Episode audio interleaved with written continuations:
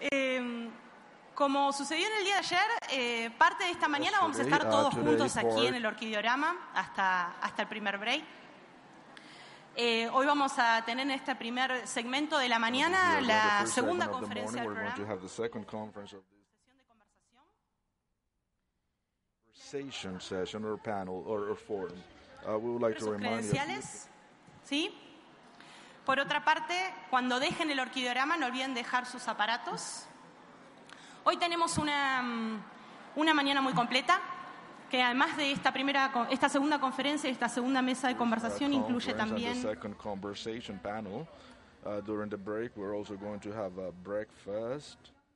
eh, la segunda parte de las presentaciones de casos en escena. Son 10 nuevos casos de presentaciones de todo el continente. Vamos a tener cosas muy distintas, desde proyectos vinculados a programas de radio, proyectos vinculados a nuevas pedagogías o pedagogías contingentes en este contexto de Latinoamérica, proyectos vinculados a equipos que trabajan en las fronteras entre México y. Estados Unidos y otras cosas más, junto con un juicio que se va a realizar del otro lado de, de la calle. Para comenzar esta segunda conferencia lo vamos a invitar a subir al escenario a mm, Juan Luis Mejía Arango, que es el director, fue en, real- en realidad el director de Biblioteca Pública Piloto de Medellín y de la Biblioteca también nacional. Él también tuvo un cargo eh, como ministro de Cultura y actualmente es el rector de la Universidad de AFIT. Juan Luis va a brindar una conferencia que tituló Medellín, palimpsesto urbano. Juan Luis, te invitamos a subir.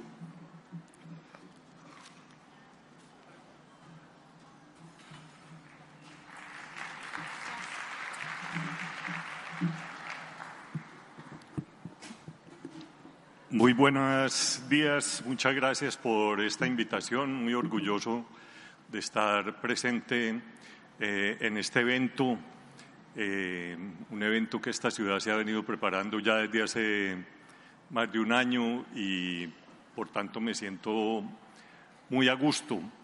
Me han pedido que haga una charla alrededor del tema de la evolución de esta ciudad en los últimos años. Yo eh, la he titulado eh, Medellín, un palimpsesto urbano. ¿Por qué voy a usar esta metáfora? Porque de alguna manera una ciudad, cualquier ciudad, y más esta, es como un pergamino medieval sobre el cual se borra, se escribe, pero luego emergen, dijéramos, esas escrituras anteriores que pe- pensábamos que estaban desaparecidas, de pronto emergen. Entonces me pareció que era como la metáfora adecuada para hacerles a ustedes un recuento de lo que ha pasado en esta ciudad en los últimos años. Entonces, voy a tocar cuatro temas. eh, los voy a ubicar geográficamente y temporalmente. Luego me voy a enfocar en los tiempos de mayor crisis de la ciudad. Luego cómo la ciudad se vuelve un laboratorio de sí mismo, un, objeto de observación. eh, y lo otro, eh, ver también que si bien hemos avanzado, también es un modelo muy frágil y que surgen nuevos retos para la ciudad.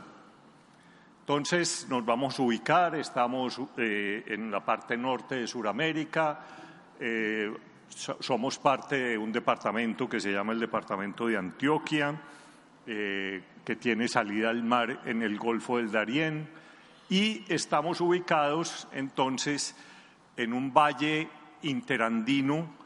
eh, esta es una aerofotografía de, de ese valle interandino y cómo hemos ido ocupando, dijéramos, lo que los antropólogos llaman la suela plana, pero luego la ciudad ha ido trepando a la ladera, generando todas las dificultades. Eh, estamos ubicados también entre tres valles interandinos. Un valle al oriente a más de 2.000 metros sobre el nivel del mar, este valle que está entre los 1.400 y los 2.000 metros, y luego hacia la cuenca del río Cauca, un valle entre 700 y 1.000 metros. Este valle es determinado, y esto es muy importante, eh, atravesado por un río alrededor del cual caen innumerables fuentes, innumerables fuentes de agua. Entonces, este es el río que atraviesa el valle de norte a sur, eh, de sur a norte, perdón, y el cual desde las montañas bajan muchas eh, caídas de agua. Esto va a marcar, este, este determinante geográfico va a ser muy clave en la ciudad porque es de alguna manera el que va a determinar la vocación industrial de la ciudad. Es muy extraño que una ciudad a casi mil kilómetros de los puertos, a muy eh, eh, larga distancia de las materias primas, se haya industrializado. Una de las claves es esta. ¿Por qué nos industrializamos? Porque había caídas de agua que bajan desde, la montaña y generaban energía eléctrica barata. La energía y, la generación de energía hidráulica, y lo vamos a ver ahora posteriormente, va a marcar una gran diferencia en la ciudad. Entonces, la gran riqueza hidráulica de esta región, que luego nos va a explicar la existencia de unas empresas públicas municipales eh, eh, que son parte del cambio. Entonces, geográficamente es muy importante este, este, este determinante geográfico. Eh, pero también esa riqueza que fue en un momento eh, su, riqueza hidráulica, luego se convierte también en un obstáculo y en, un, y en una problemática. Primero, porque en la ocupación que vamos a ver, desaforada, de, sobre todo en las laderas, eh, estas caídas de agua y estas cuencas de agua se convierten también en un problema y en una gran amenaza porque hemos tenido varios eventos, dijéramos, catastróficos, porque con la deforestación eh, de las cuencas de agua se convierten también en una amenaza de tipo urbano. Pero también en la ocupación del territorio se vuelven fronteras invisibles esas quebradas. Entonces, primero fueron una oportunidad luego fueron parte del problema y ahora vamos a ver que son también parte de, la, ciudad futura. Luego la ocupación. Eh, esta fue una ciudad aislada durante la colonia española, muy pobre, eh, con una ocupación muy lenta, estábamos muy aislados, no teníamos vías de comunicación. Entonces, la ocupación fue muy lenta entre 1800, dijéramos, 36 y 1915, que ya se consolida el proyecto industrial, pues éramos una aldea eh, de no más de 40, 50 mil habitantes. Luego aparece la ciudad industrial entre el 15 y el 48 y es una ciudad que ya acoge una gran población campesina con muchos efectos. Eh, obviamente es el gran cambio, por ejemplo, del artesanado al proletariado, el cambio de unas personas que venden un objeto a unas personas que venden parte de su tiempo, es el nacimiento de los movimientos obreros y es el, cambio, dijéramos, de consumos culturales. Es muy interesante, por ejemplo, eh, cómo esta población migrante del campo hacia esta aldea eh, pues adopta el tango como cultura, como eh, ese efecto de esas primeras industrias culturales en donde venían los discos, eh, inicialmente el gran boom de la música fonográfica era música colombiana, pero en la lógica del comercio, pues le metían en el lado B una música que se empezaba a escuchar en el sur y resulta que a estos campesinos que se volvían urbanos les empezó a sonar y a cancionar fue el tango y adoptan el tango como cultura. Y eso es algo muy importante y que va a tener muchos efectos. La ciudad se piensa, se diseña. En el año 48 se contrata a unos expertos, discípulos de Le Corbusier. Le, Corbusier estuvo en la ciudad en ese año, que son José Luis Sert, el gran arquitecto catalán, eh, el que construye el pabellón de la República Española en la exposición de París, donde se expone Guernica. Y se contrata a Seria Wiener, que están trabajando en Harvard en ese momento, para que hagan el plan de la ciudad. Y esto es bien importante. Ellos vienen entre el año 49 y el año 51 y realizan el plan de cómo va a ser la ciudad futura. Y hacen, en ese momento la ciudad tiene 350 mil habitantes y ellos planean una ciudad para que en los próximos 25 años crezca el doble. Es decir, que hacia eh, eh, fines de los años 60, eh, principios de los 70, la ciudad tuviera 700 mil habitantes. Pero ¿qué ocurre? Ocurren dos fenómenos que van a ser determinantes y como en muchas ciudades de América Latina. Una, eh, a partir de 1948, luego del 9 de abril de 1948, se desata en Colombia lo que llamamos el periodo de la violencia. Todavía no es una violencia guerrillera, sino una violencia política entre los dos partidos tradicionales, el Partido Conservador y el Partido Liberal. Y esa violencia se va a sentir en los campos. Y esa violencia lo que va a generar es una gran migración hacia, las ciudades. Y lo otro coincide también con el cambio de modelo de desarrollo económico que se va a dar en toda América Latina, que es lo que conocemos como el modelo cepalino.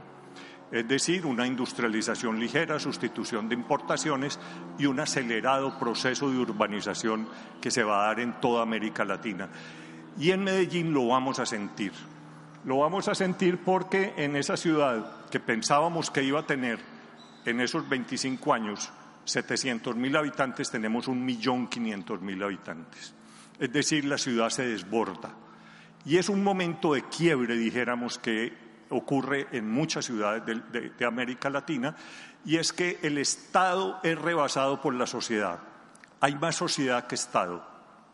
El Estado, a partir de entonces, porque empieza un crecimiento que, tiene unos picos a una ciudad de dos millones y medio de habitantes hoy. ¿Qué ocurre? Que la ciudad se desarrolla espontáneamente. Entonces, lo que pensábamos que era una ciudad planificada eh, y, que se hicieron todos los mecanismos de planificación, se estructuró una eh, oficina de planeación para pensar una ciudad armónica, etcétera, es desbordada por, la realidad. Y lo que pensábamos, eh, una, ciudad controlada se desborda. Hay más sociedad que Estado. Y a partir de entonces empieza a ocurrir un, un efecto que en América Latina es muy palpable, pero en esta ciudad lo es, es que el Estado pasa de ser un Estado planificador a un Estado reactivo. Es decir, cuando el Estado llega, llega a resolver los problemas que ha creado la sociedad y no a planificar un desarrollo, dijéramos, armónico de la ciudad. Desde entonces somos un Estado que reacciona a las realidades y eso va a, generar, dijéramos, primero un Estado que es débil, pequeño y que llega a resolver problemas. Entonces, de prever pasamos es a resolver problemas. Esta es una imagen que a mí me, gusta y, y, con su impacto. Esta es una imagen tomada a principios de los años 60 en estas laderas encima de donde estamos, que tiene varias características. Primero, la espontaneidad. Es una ciudad que ya crece es por, eh, de manera espontánea por habitantes que vienen del campo a buscar un lugar en la ciudad. Pero hay una característica que me gusta mucho a pesar de que es una ocupación espontánea, la tipología de la arquitectura es rural. Nos asentamos en la ciudad, pero seguimos teniendo la tipología de, esas casas es la tipología que traen del campo. Entonces son unas ciudades habitadas por campesinos, que esto va a tener también unas implicaciones culturales muy importantes. Y lo otro, eh, se junta la tormenta perfecta es una, eh, la ciudad se convierte en un escenario con, todas las, con todos los conflictos. La, la, tormenta perfecta. Primero, una ocupación eh, de más de un millón de personas que ocupan el valle. Segundo, la crisis del modelo industrial. eh, que se va a sentar en los años 80 sobre todo. Esta era una sociedad o, era un Estado bajo el modelo cepalino con unas restricciones, dijéramos, de, importación. La, industria no se renovó y llegaron las grandes modificaciones tecnológicas y cuando vino vinimos a ser competentes internacionalmente ya no lo éramos y hay una gran crisis del modelo industrial. Y eso va a coincidir con la emergencia del narcotráfico. Emerge el narcotráfico a fines de los años 70, principios de los años 70, y se encuentra entonces, eh, primero en la marihuana y después en la cocaína, se vuelve el, dijéramos, el sustituto económico que va a reemplazar de alguna manera y va a poner en jaque las instituciones.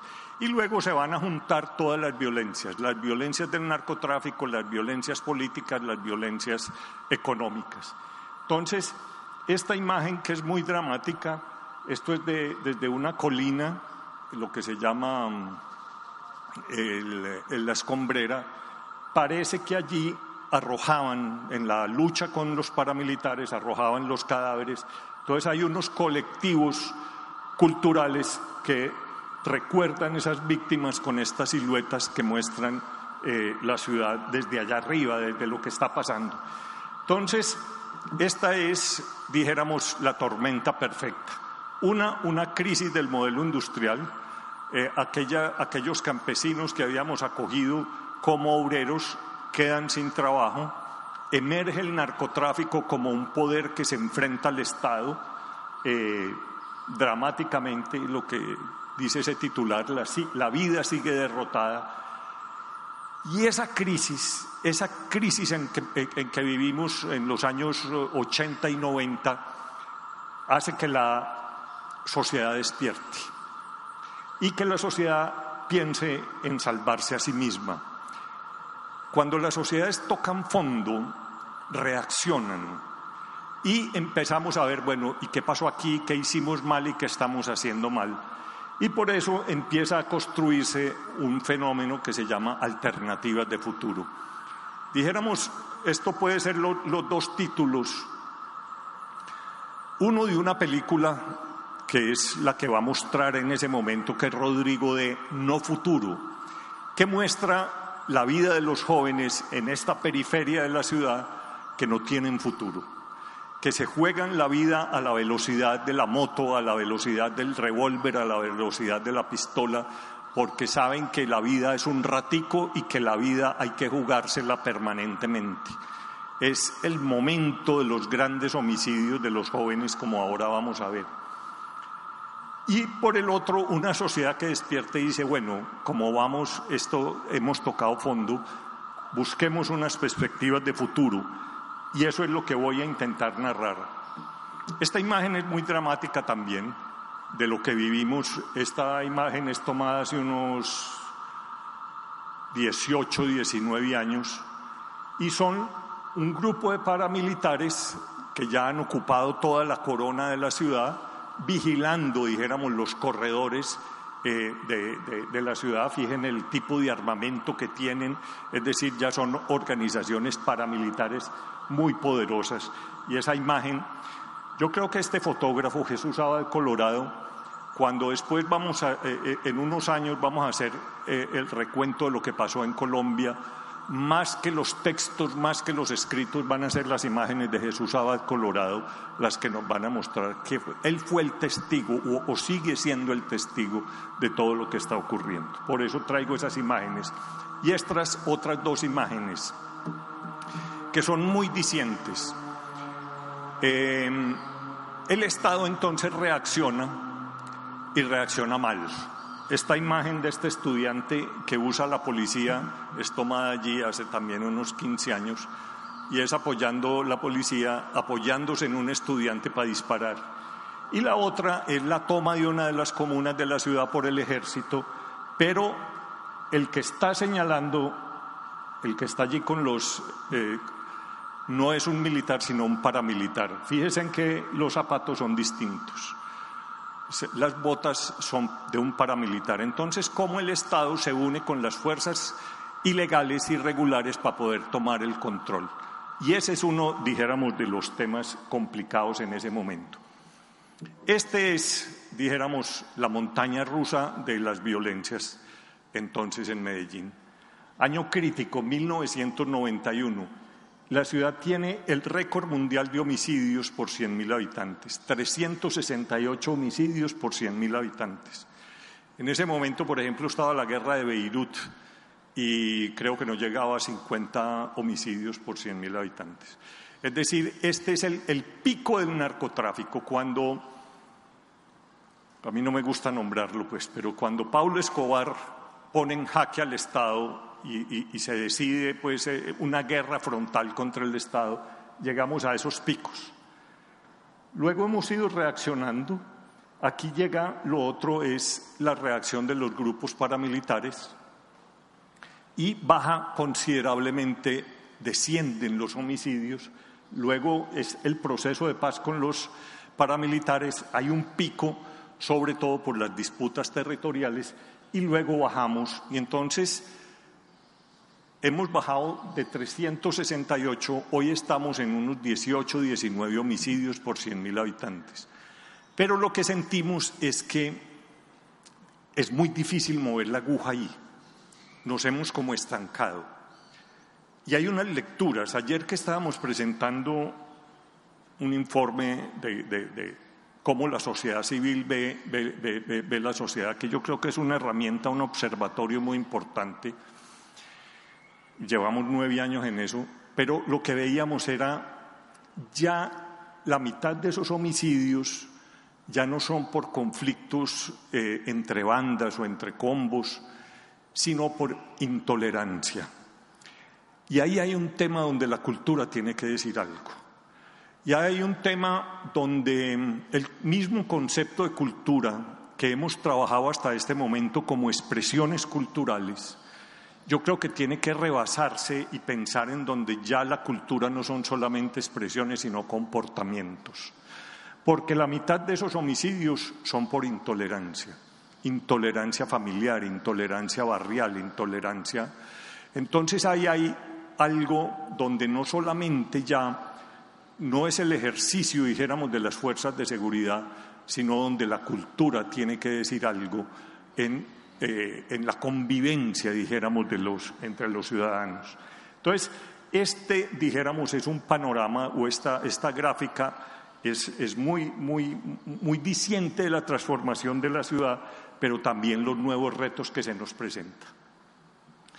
Entonces, ¿qué pasó en esos años 90?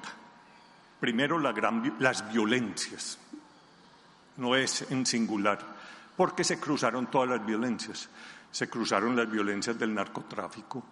Cuando el epicentro del cartel de Medellín, todo el aparato militar del Estado se vuelca sobre Medellín y dejó libres grandes extensiones de terreno en Colombia, sobre todo hacia los llanos, etcétera, en donde los grupos guerrilleros muy hábilmente aprovecharon ese descuido y esa debilidad del Estado se apoderaron de esos territorios y aparece el cultivo de coca.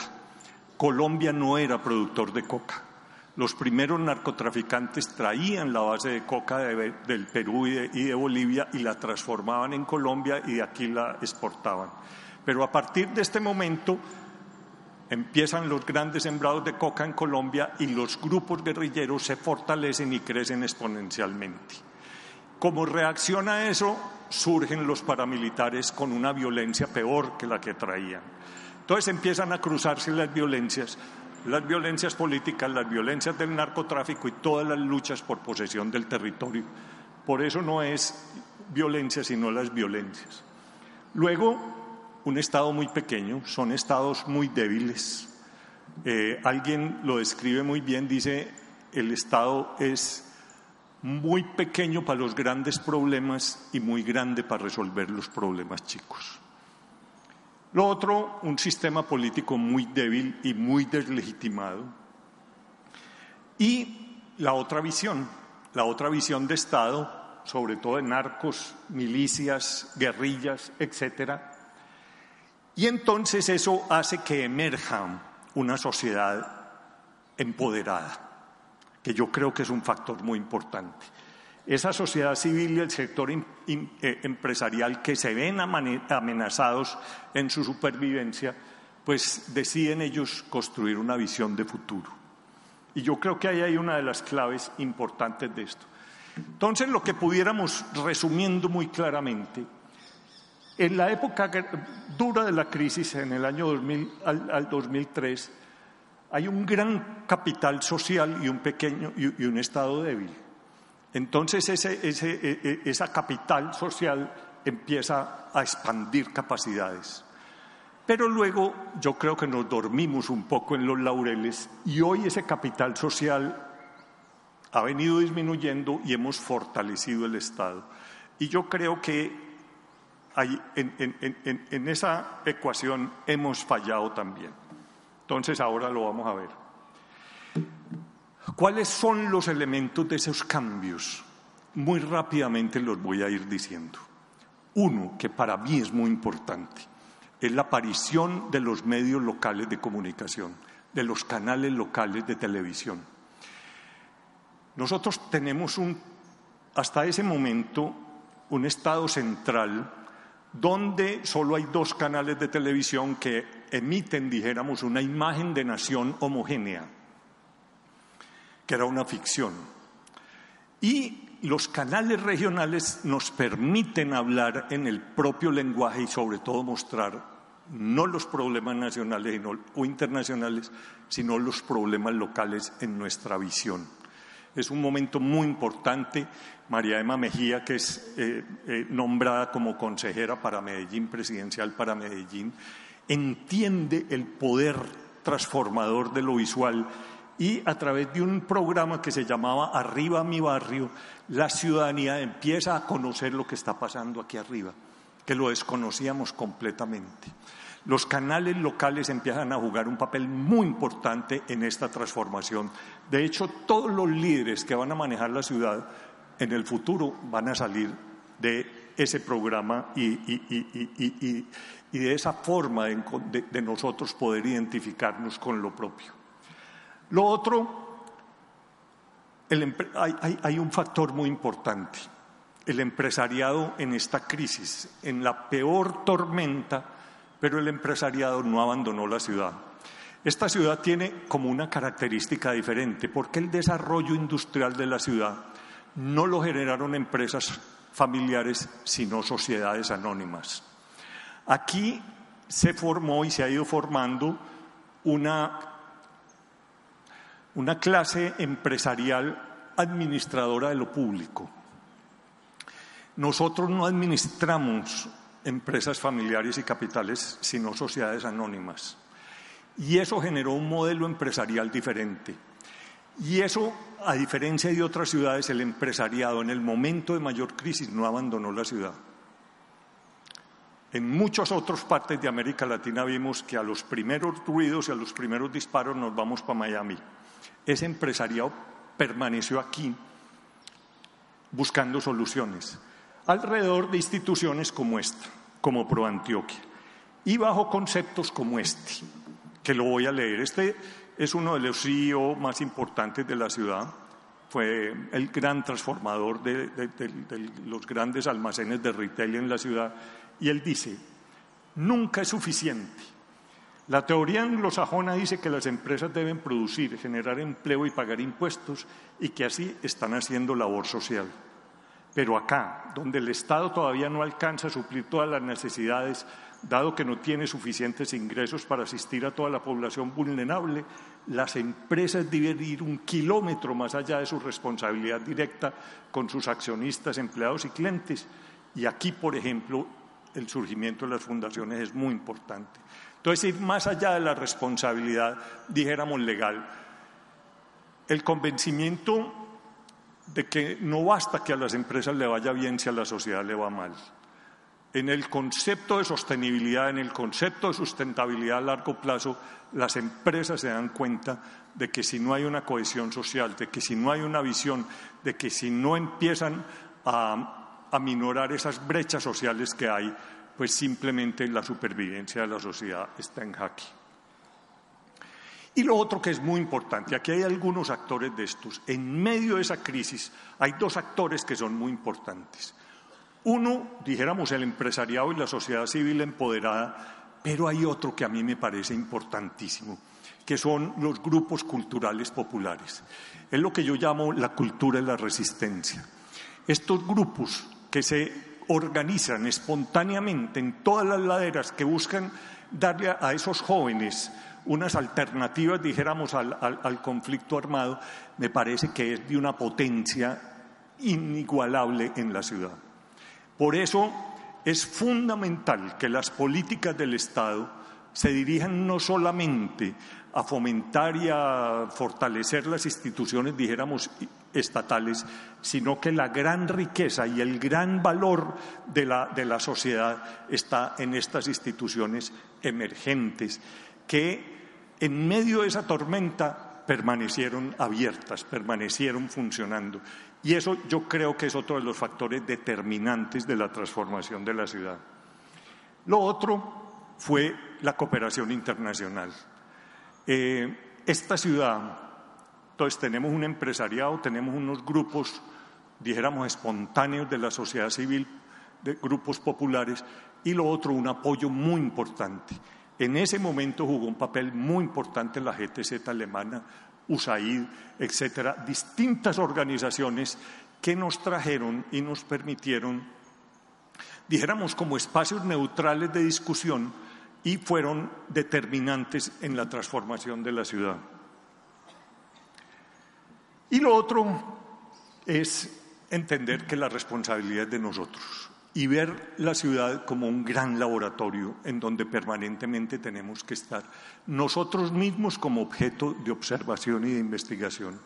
Entonces estamos convencidos de que hoy depende de nosotros como ciudad, como ciudad-región y en nuestra capital social, contar nuestra historia, construir memoria. Lo peor que nos puede pasar es destruir la memoria sistematizar todo lo acumulado y ahí es muy importante el papel de las academias y entender y transferir políticas, aprendizajes para asumir los nuevos retos que nos está teniendo la, la sociedad. Entonces vamos a ver muy rápidamente qué pasó en ese laboratorio de Medellín. Primero, ubicar a dónde voy a trabajar. Y eso lo han hecho y es muy importante porque a partir del año 2002 empiezan a aparecer en la ciudad movimientos cívicos distintos a los partidos políticos tradicionales que asumen el poder de la ciudad. Entonces hay ya una visión gerencial y no una visión política del manejo de la ciudad. Entonces, este es el mapa de las comunas de la ciudad, un mapa que determina los niveles de desarrollo humano de la ciudad. Entonces, la política tradicional que hace dice pues yo me dedico a donde están mis votos y allá voy a poner todo el énfasis del Estado. Una visión gerencial, por el contrario, dice, yo voy a poner todos los recursos allá donde hay mayores debilidades de desarrollo humano. Y ese es el gran cambio. Y por eso la ciudad entonces empieza a ser pensada es a través de esos indicadores. Entonces, ¿a dónde vamos a poner todo el énfasis? A donde está lo blanco, a donde está lo más débil, el, verde eh, porque allí es realmente a donde esa ciudad creció espontáneamente, pero no ha podido el Estado llegar allá a dar las respuestas. Entonces, se estructura toda una política alrededor de lo que se llaman los PUI, los proyectos urbanos integrales. Entonces, si comparamos el mapa anterior con este, Vemos entonces a dónde se va a hacer el énfasis, pero el énfasis de un Estado que llega con, con soluciones integrales de movilidad, de educación, de salud, etcétera. Entonces es ya no ver la ciudad integralmente, sino la ciudad en los lugares con mayores conflictos y ahí se vuelca, dijéramos, la inversión social de toda la ciudad. Entonces, todas las herramientas del desarrollo simultáneamente en función de transformación. Entonces empezamos a ver esas grandes transformaciones en la ciudad, eh, en lugares, voy a pasar muy rápido, por ejemplo esto, esta, esta es una foto antes y otra foto después. claro, invadieron el, el lecho de la quebrada con todos los riesgos que se tiene. Entonces el gran reto es cómo hacemos hoy proyectos sin desplazar a las personas que están asentadas allí, que tienen una identidad, pero cómo les transformamos su entorno digno, pasar de acá a acá. En este sector que estamos, esta es una foto de los años, principios de los años 80. Este era el basurero de la ciudad, esta era la cloaca de la ciudad. Esta foto es muy dramática, eh, lástima pues que no tiene una buena resolución, pero esta foto muestra a unos niños disputándose las obras que desecha la ciudad con las aves de rapiña. Esto es de lo más dramático que uno puede ver. Y lo otro es ya ese asentamiento informal que se hace en toda esta zona. Y cómo luego, cuando ya hay que sacar la escombrera, el basurero de aquí, queda esa montaña, esa montaña de basura acumulada por la ciudad en 40 años. Y allí la ocupan y se vuelve un barrio, que es este que hay aquí, que se llama Moravia, con unos peligros inmensos. Esto es una bomba de tiempo, esto es una bomba atómica, eso es lleno de gases por dentro. Y empiezan las transformaciones.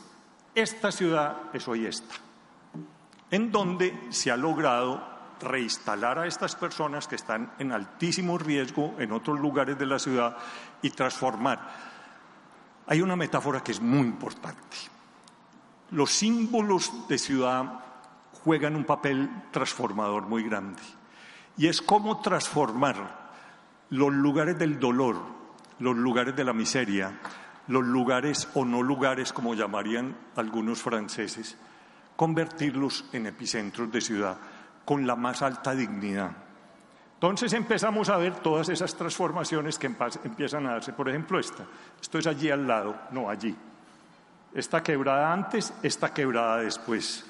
Cómo ir dignificando y se construye aquí al lado, no sé si han ido, en, medio de esa ocupación informal, en, en medio de todo ese lugar de la violencia, se hace un centro cultural construido por Rogelio Salmona, fue su obra póstuma, eh, el mejor arquitecto pues, eh, que hemos tenido en los últimos tiempos.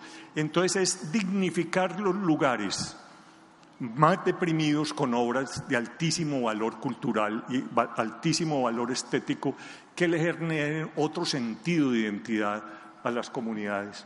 Entonces, esto es allí y esta es la ocupación entonces y la apropiación, que es lo importante. Construir instituciones culturales o centros culturales que no sean apropiados es simplemente instalar como un efecto extraño, es una piedra en el zapato. Pero la apropiación social, esto es una de las líderes comunales contándole a un grupo de chilenos cuál ha sido la transformación de su barrio, de su ciudad, a través de esa apropiación que se hace. Esta foto es de principios de los años 90 y 85 este era el, lugar de mercado de la ciudad que se transforma en esto, en una plaza pública verdadera, en un lugar de encuentro. Eso tiene otros problemas que hay que, que hay que mirar después. No basta la erradicación si no hay soluciones concretas. El gran problema de esto es que ese desorden se, luego se irriga por él. Entonces uno soluciona un problema en una parte, pero tiene que pensar en la ciudad integralmente. Pero miren la transformación de este espacio en este. O estas eh, calles que se transforman verdaderamente. Este es el eje. Uno puede recorrer todo este eje que está allí al frente eh, por un bulevar peatonal arborizado en donde los ciudadanos se puedan encontrar de manera. Ayer me contaron que habían estado en el, en el Museo de Antioquia. Estos eran los alrededores del museo hasta 1999.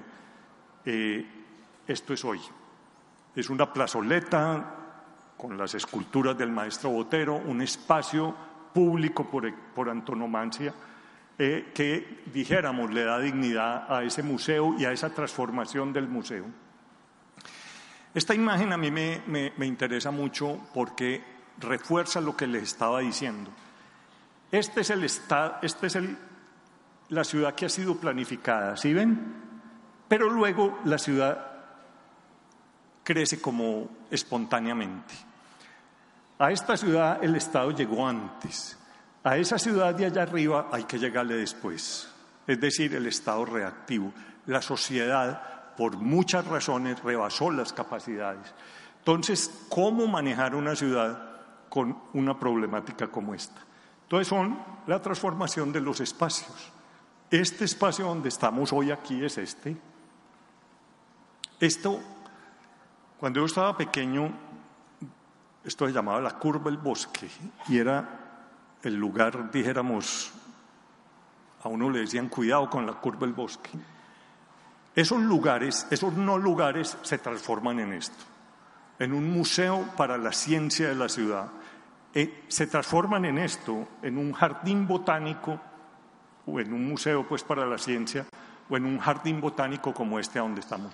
Estas construcciones, esta nueva oportunidad que se le da a los arquitectos de la ciudad a expresarse, dijéramos, eh, y a dignificar los espacios con la mejor arquitectura posible, eso es un mensaje potente que se empieza a mandarle a la ciudad, que empieza a apropiarse de todos estos, eh, estos espacios. Este es el otro, que es el espacio para la ciencia y la tecnología. Entonces, miren, son proyectos integrales de, ciudad en donde unas zonas absolutamente deprimidas, a través de una intervención pensada del Estado recupera de alguna manera la ciudad. Y esos lugares, como les digo, esos lugares de dolor, esta es una de las bibliotecas hoy. Es construida por un arquitecto japonés que regaló el diseño. Allí quedaban los calabozos de la policía secreta. Uno pasaba por allí al frente y a uno le daba miedo lo que estaba pasando. Y esto es hoy. Entonces, es la transformación dijéramos, de los, lugares del terror, de la represión. Esta era la cárcel. Cuando yo estaba pequeño, decir la ladera era decir el, el peor lugar. Hoy esa cárcel es esta biblioteca. Entonces es como ese palincesto, esa ciudad empieza a, reescribirse y en los lugares del dolor empieza a construirse los lugares de la esperanza. Esta es la otra, el, el fondo es la cárcel de mujeres eh, esta es ya la destrucción de la cárcel de mujeres, ahí se va a construir una universidad y al lado se construyen estos espacios. Otra biblioteca pública. Esta, por ejemplo, que es muy interesante, lo que les decía ahora de la quebrada que separa. Esto, estos dos barrios vivían enfrentados porque ese era, su, ese era el muro de Berlín pero se construye allá arriba una biblioteca que permite que sea el punto de encuentro entre dos comunidades.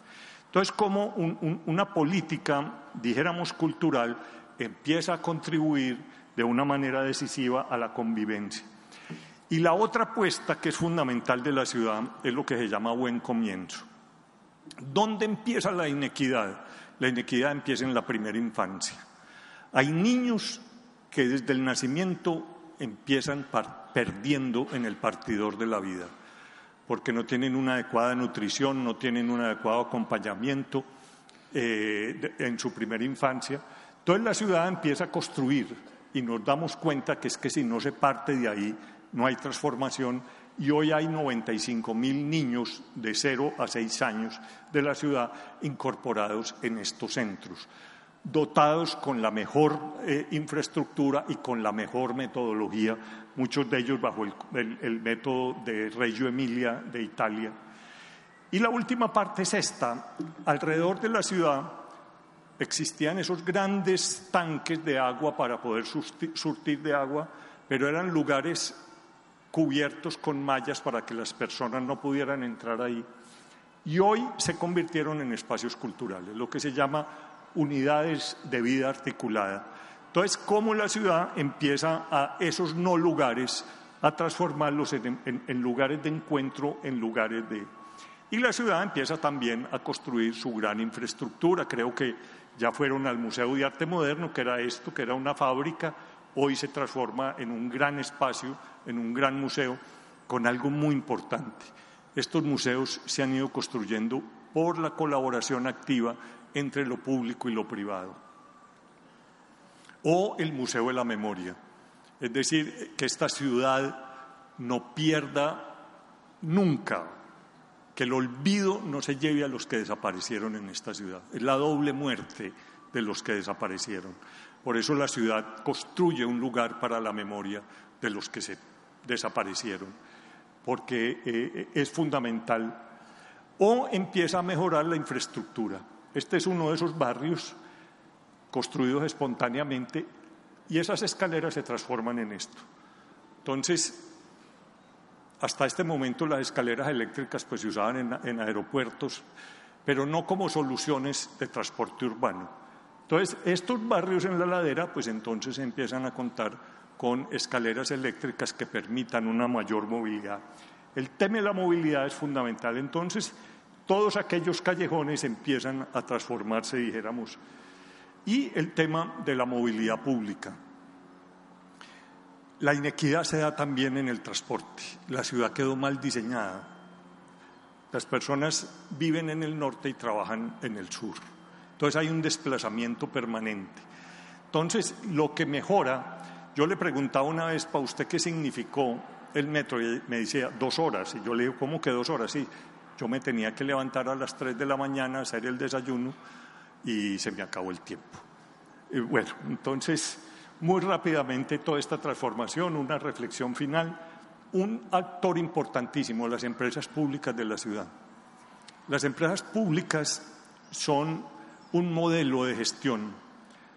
Mientras todas las empresas públicas del país cayeron en manos de la politiquería, estas se conservaron bajo un modelo de administración privada. Y hoy una cuarta parte del presupuesto de la ciudad son excedentes que le generan las empresas públicas de Medellín, que ya es una multilatina, que ya está en Panamá, está en Guatemala, está en Chile, está en México, está en etcétera. Entonces, cómo esos bienes públicos se convierten también en una fuente importantísima de recursos públicos. Entonces, los seis pilares de este laboratorio, un transporte, una gestión fiscal adecuada, el tema de la inclusión social con dignidad, un concepto nuevo de urbanismo, un concepto de la seguridad y la convivencia y la articulación de lo público y lo privado. Muchas gracias.